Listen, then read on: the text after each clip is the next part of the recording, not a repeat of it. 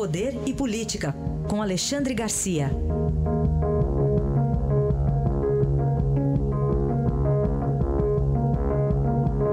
Primeiro tema de hoje: Osmar Serralho rejeita o Ministério da Transparência e volta para a Câmara. Alexandre, bom dia. Bom dia, bom dia, Raíssa, bom dia, Camila. Bom dia. Olha só, é, não só ele rejeita, como os outros companheiros do PMDB do Paraná rejeitam. Ninguém quer transparência. No Senado também está difícil de escolher os integrantes da, da comissão de ética. Quer dizer, ética e transparência não atrai ninguém lá no Congresso.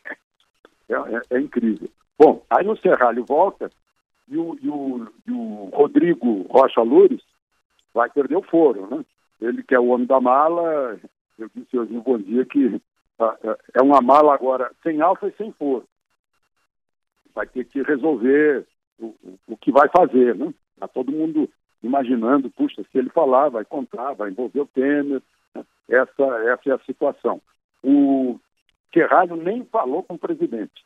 Ele, ele recusou o Ministério da Transparência assim, à distância, né? não fez nenhuma fala, nem comentário sobre a saída dele do Ministério da Justiça, e certamente está magoado. Aquilo lá é uma, é, é, é uma fogueira de vaidade, né?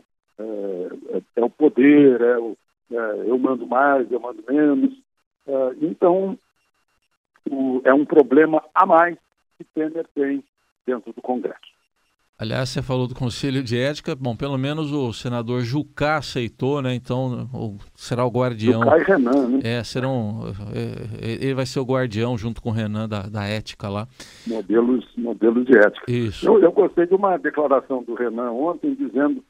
Justificando as críticas que ele faz, tem feito ao, ao governo, dizendo que a crítica ajuda mais. E é verdade, né? Isso é verdade pelo menos alguma coisa é verdade. Isso, está imbuído de espírito público, certamente. O Alexandre, e o, as ligações perigosas de Aécio Neves, hein? Pois é, eu tenho a impressão, eu que vendo o noticiário, parece que o pessoal não entendeu bem, né? Ele ligou lá para o diretor eh, o delegado Daiello, diretor da Polícia Federal. Em abril foi divulgado o teor da ligação, Parece que foi o Daelo, na verdade, que ligou de volta para ele. Hum. E todo mundo interpretou como ele fazendo pressão uh, sobre o delegado. Né? Sobre o delegado que está que tá acompanhando o caso para fornecer os autos do processo para ele. Agora, esqueceram de uma coisa que é muito mais importante. Ele fala duas vezes: olha, eu vou aí, nem que seja 20 minutos, tomar um cafezinho para falar sobre previdência. Duas vezes ele diz isso em abril.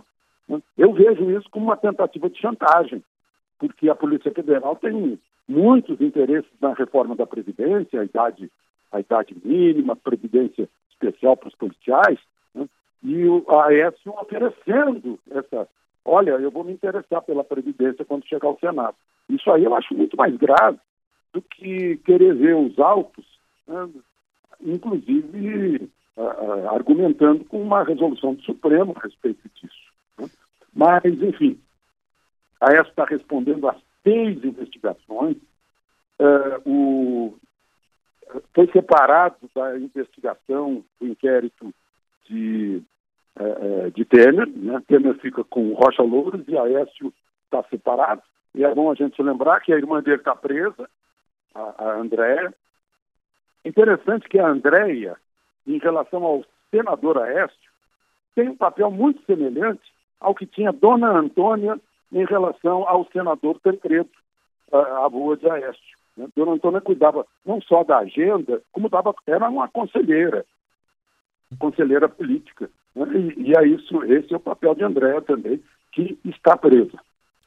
Interessante também essa leitura que você fez, que eu acho bem condizente, sim, né? Uma pode ser uma chantagem, né? dá, dá, a entender que é uma chantagem, mas enfim, é verdade. aguardemos. Eu, duas vezes, ele é. insiste nisso, ele quer é. um encontro de 20 minutos com Isso. o para é. falar sobre previdência. Ele, ele dá o tema. É. Tá dada a dica aí. Bom, é. Alexandre, para a gente fechar, e a investigação Temer e Joesley? Pois é, a defesa do Temer não gostaria que ele respondesse já sobre, sobre a transcrição do, da conversa da conversa gravada no Palácio do Jaburu, porque quer esperar uma uma a, a, a perícia né, sobre se houve uh, edições, não houve edições, todo mundo diz que houve 50 cortes? Mas enfim, a perícia tem que se manifestar. Ele não gostaria de falar, está pedindo, a defesa dele está pedindo que ele não responda até que seja concluída a perícia. Mas, de qualquer maneira, já tem algo uh, facilitado para ele, não vai ser um interrogatório, vai ser uma carta com uma série de perguntas e o presidente, a defesa dele, terão 24 horas para responder a essas perguntas. E ele carrega o louro, o, o, o loure com ele, né? o, o Rodrigo Rocha Louro.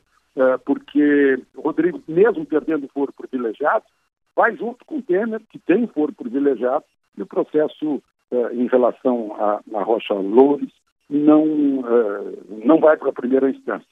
Vai ficar lá com é, pendurado é, no Temer. O Temer tem um monte de a cada dia que passa parece mais um problema para ele.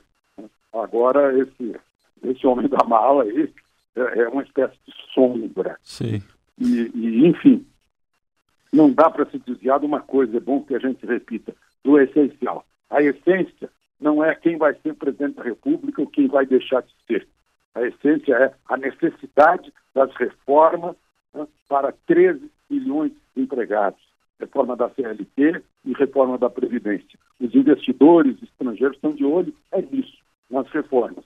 Estão de olho também em outra coisa. Estão percebendo que o Brasil faz essas coisas todas, tem feito desde que tirou o colo, dentro da lei, né? é, dentro de parâmetros legais. Isso dá uma certa segurança num país uhum. em que muita gente se queixa, muitos estrangeiros, de insegurança jurídica. Análise de Alexandre Garcia, que volta amanhã aqui à nossa programação. Até amanhã, Alexandre. Até amanhã.